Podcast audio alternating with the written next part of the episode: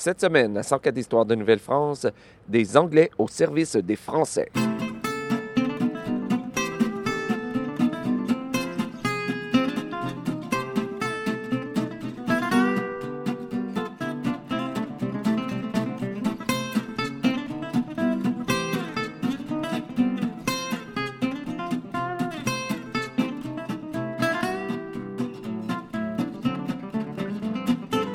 Bonjour à toutes et à tous et bienvenue à cette nouvelle histoire de Nouvelle-France.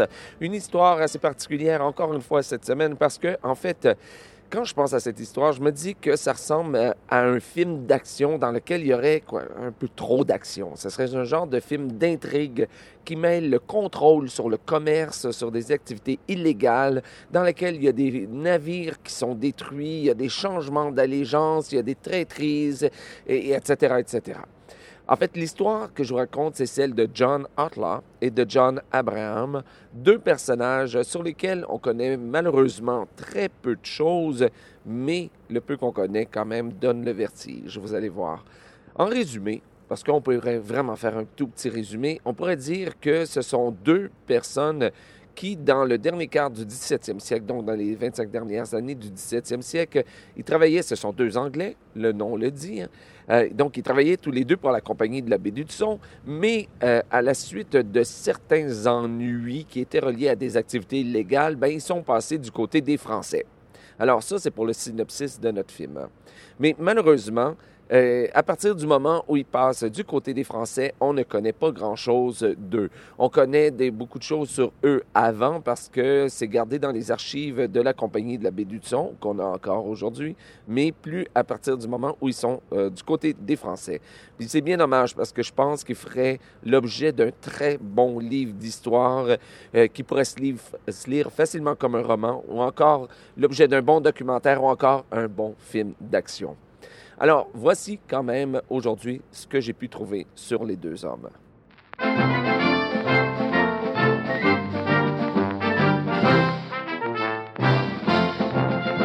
Commençons par John Outlaw.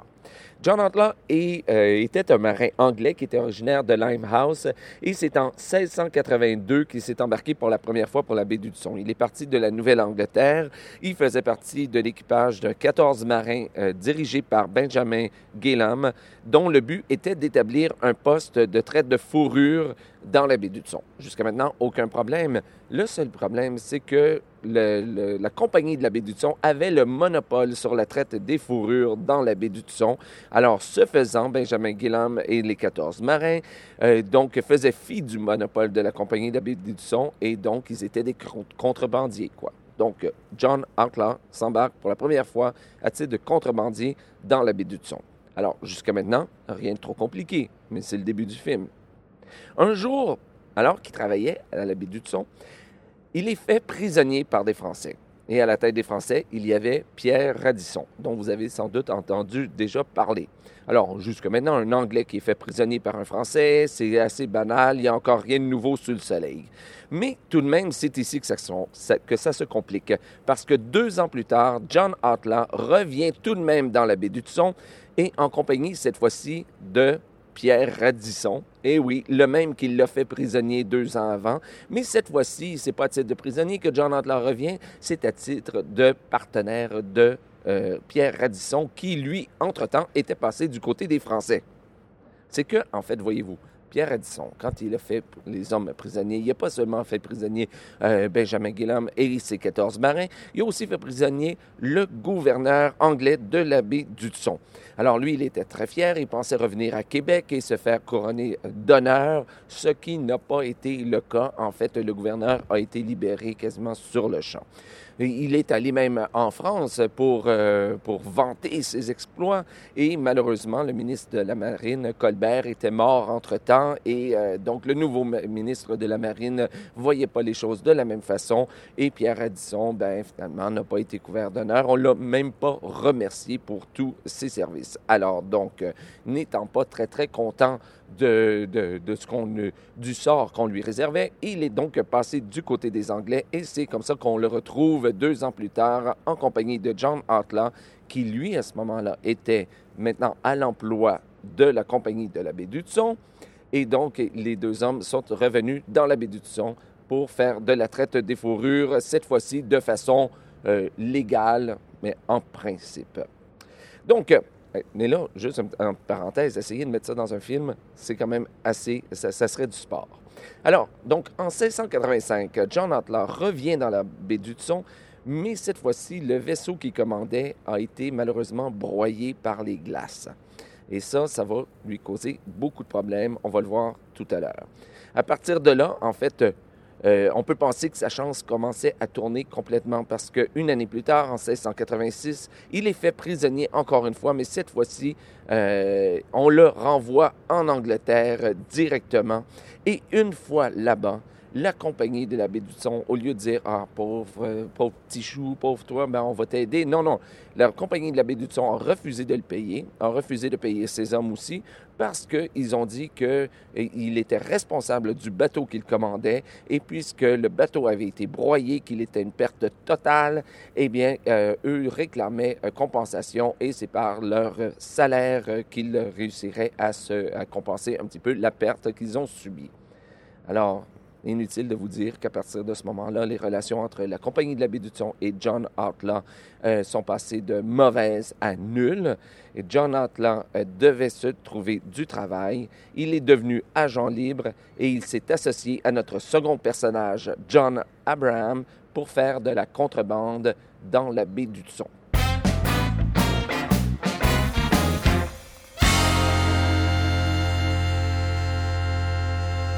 Et maintenant, autour de John Abraham. J'espère que je ne vous ai pas trop trop perdu au dernier micro, mais euh, en fait, si c'est le cas, c'est tout à fait normal. Hein. Je vous avais averti, ça ressemble à un film d'action dans lequel il y a vraiment trop d'action, trop de rebondissements.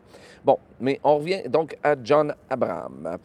John Abraham était lui aussi au service de la compagnie de la baie du Thon. Il est venu pour la première fois ici, donc dans la baie du Thon, en 1672, donc, dans, euh, donc dix ans avant John Outlaw. Et à en juger par les relations qu'il a entretenues avec ses supérieurs, je pense qu'il euh, tolérait très mal l'autorité. Euh, dès qu'il est arrivé ici, il a accusé le premier gouverneur euh, de, de, la baie du Son, sous lequel il travaillait. Donc, il l'a accusé de mauvaise administration. Et le deuxième administrateur, le deuxième gouverneur sous lequel il a travaillé, ben là, c'est à son tour, lui, de critiquer John Abraham.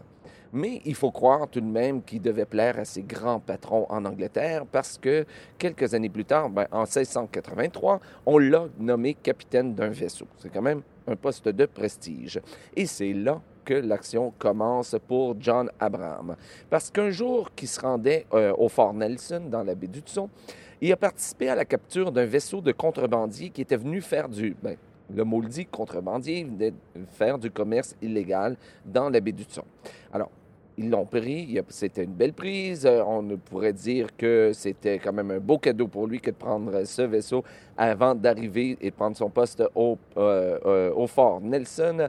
Mais en arrivant au fort Nelson, là, il y a une mauvaise surprise qui l'attendait. C'est qu'il ne restait que des ruines du fort Nelson. Et oui, les Français étaient venus raser le fort Nelson et ils ont fait prisonnier toutes les personnes qui s'y trouvaient dont, vous l'aurez deviné, le gouverneur de la baie du Son et John Outlaw, dont on a parlé euh, tout à l'heure. C'était effectivement la fois où Pierre Radisson a fait John Outlaw prisonnier.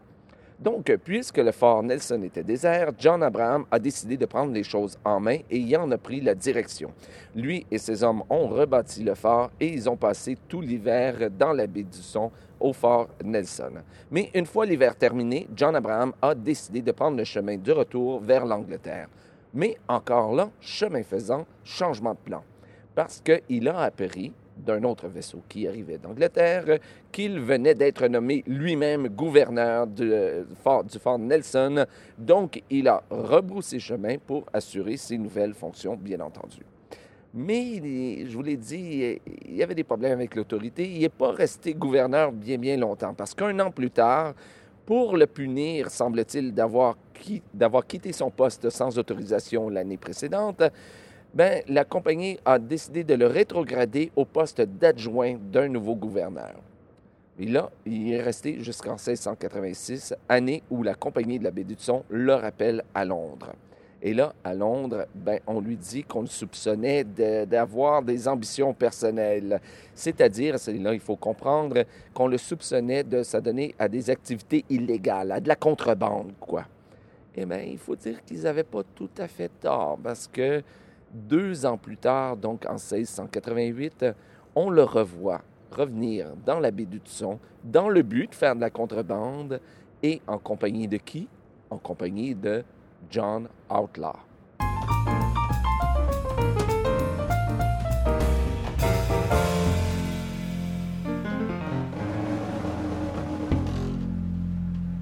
En 1688, donc, John Outlaw et John Abraham, qui étaient tous les deux en froid avec leur ancien employeur, la Compagnie de la baie d'Hudson, ont décidé de s'associer dans une opération de contrebande dans la baie d'Hudson. Mais les choses ne se sont pas déroulées exactement comme ils l'avaient prévu, même pas du tout en fait, parce qu'arrivés dans la baie d'Hudson, tout d'abord, leur vaisseau s'est échoué et tout l'équipage a dû être secouru par un vaisseau de la compagnie de la baie d'Hudson. Alors, pour passer inaperçu, c'était tout à fait raté. Et à ce moment-là, la paix régnait pour une des rares fois entre les couronnes anglaises et françaises et on voulait éviter les affrontements. Les Français étaient déjà bien installés dans la baie du Son et les Anglais tentaient à ce moment-là un retour et tentaient de, ils espéraient pouvoir rebâtir un phare dans la baie du Son, un poste de traite là-bas, sans trop nuire aux opérations des Français. Mais les affrontements étaient toutefois inévitables. Les deux camps ont joué du coude et les Anglais de la Compagnie de la baie du ont perdu. John Outlaw et John Abraham ont été faits prisonniers par Pierre Lemoyne d'Iberville et ils ont été ramenés à Québec.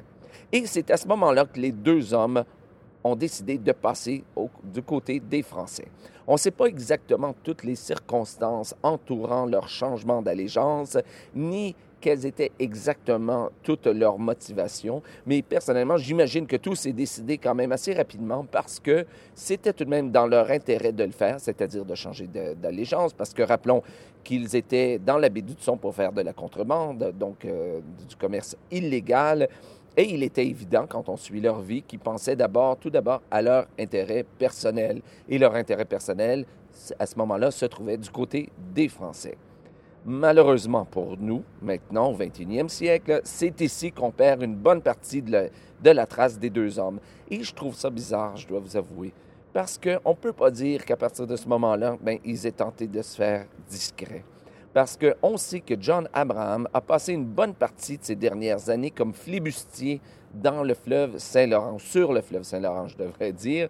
On sait qu'il a attaqué des navires de commerce anglais euh, qui, euh, qui s'aventuraient dans le fleuve Saint-Laurent. Et j'imagine qu'à ce moment-là, il a dû se faire remarquer. J'imagine qu'il a dû laisser quelques traces, mais personnellement, j'ai pas réussi à en trouver. Quant à John Outlaw, ben, on sait qu'il avait reçu en 1696 le commandement d'un brigantin, donc euh, d'un petit, vaisseau, qui accompagnait la frégate royale Buffon, et ça pour une mission tout à fait spéciale. Mais malheureusement, c'est à peu près tout ce qu'on sait. On sait que euh, de, de, leur mission, qu'ils ont levé, et là je cite, l'ancre devant Québec pour aller croiser. Fin de citation. Alors, c'est tout ce qu'on sait. Les sources en disent pas beaucoup plus. Mais ce qu'on pense, c'est qu'ils sont allés combattre les Anglais devant Boston. C'est à peu près tout ce qu'on sait. Les, archives, nous apprennent également qu'à l'été 1691, Frontenac avait consulté les deux John, donc John Outlaw et John Abraham, ainsi qu'un troisième Anglais qui avait aussi changé de camp. Donc, il les avait consultés sur une possible expédition dans les baies du Son. Et euh, à la Réunion, il y avait également des marins français. Mais euh, donc, euh, les, marins français et les marins anglais n'avaient pas tout à fait la même euh, vision de l'expédition. Les marins français pensaient qu'il était trop tard pour partir parce qu'un des navires qui est arrivé de France était malgré. Mais John Outlaw, John Abraham et l'autre anglais n'étaient pas de cet avis. Eux, ils étaient plus téméraires et ils pensaient qu'il était possible de remporter victoire tout de même sur les Anglais si on partait immédiatement pour la baie du Son. Mais visiblement, ils n'ont pas réussi à convaincre Frontenac parce que le projet n'a jamais abouti. Et malheureusement, nous, on n'en sait pas plus.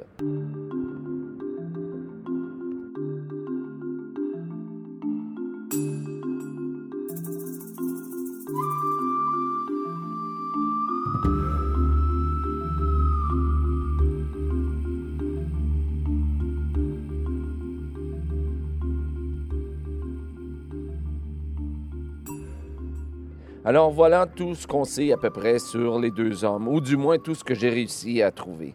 Pourtant, je suis persuadé qu'il doit y exister des sources en quelque part qui peuvent nous renseigner un peu plus euh, sur eux.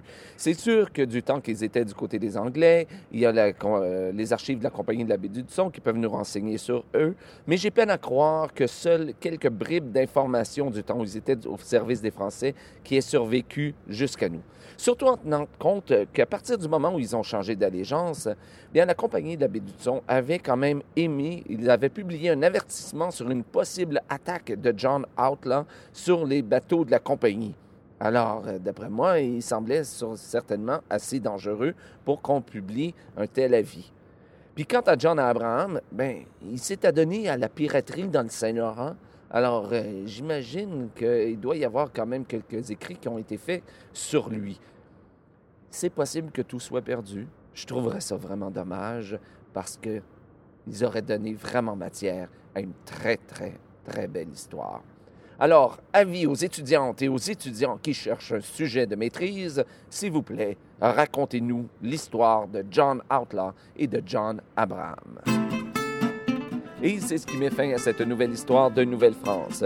Si vous avez des commentaires sur l'émission, je vous invite à m'écrire à info-104histoire.com ou encore à vous rendre sur la page Facebook de l'émission.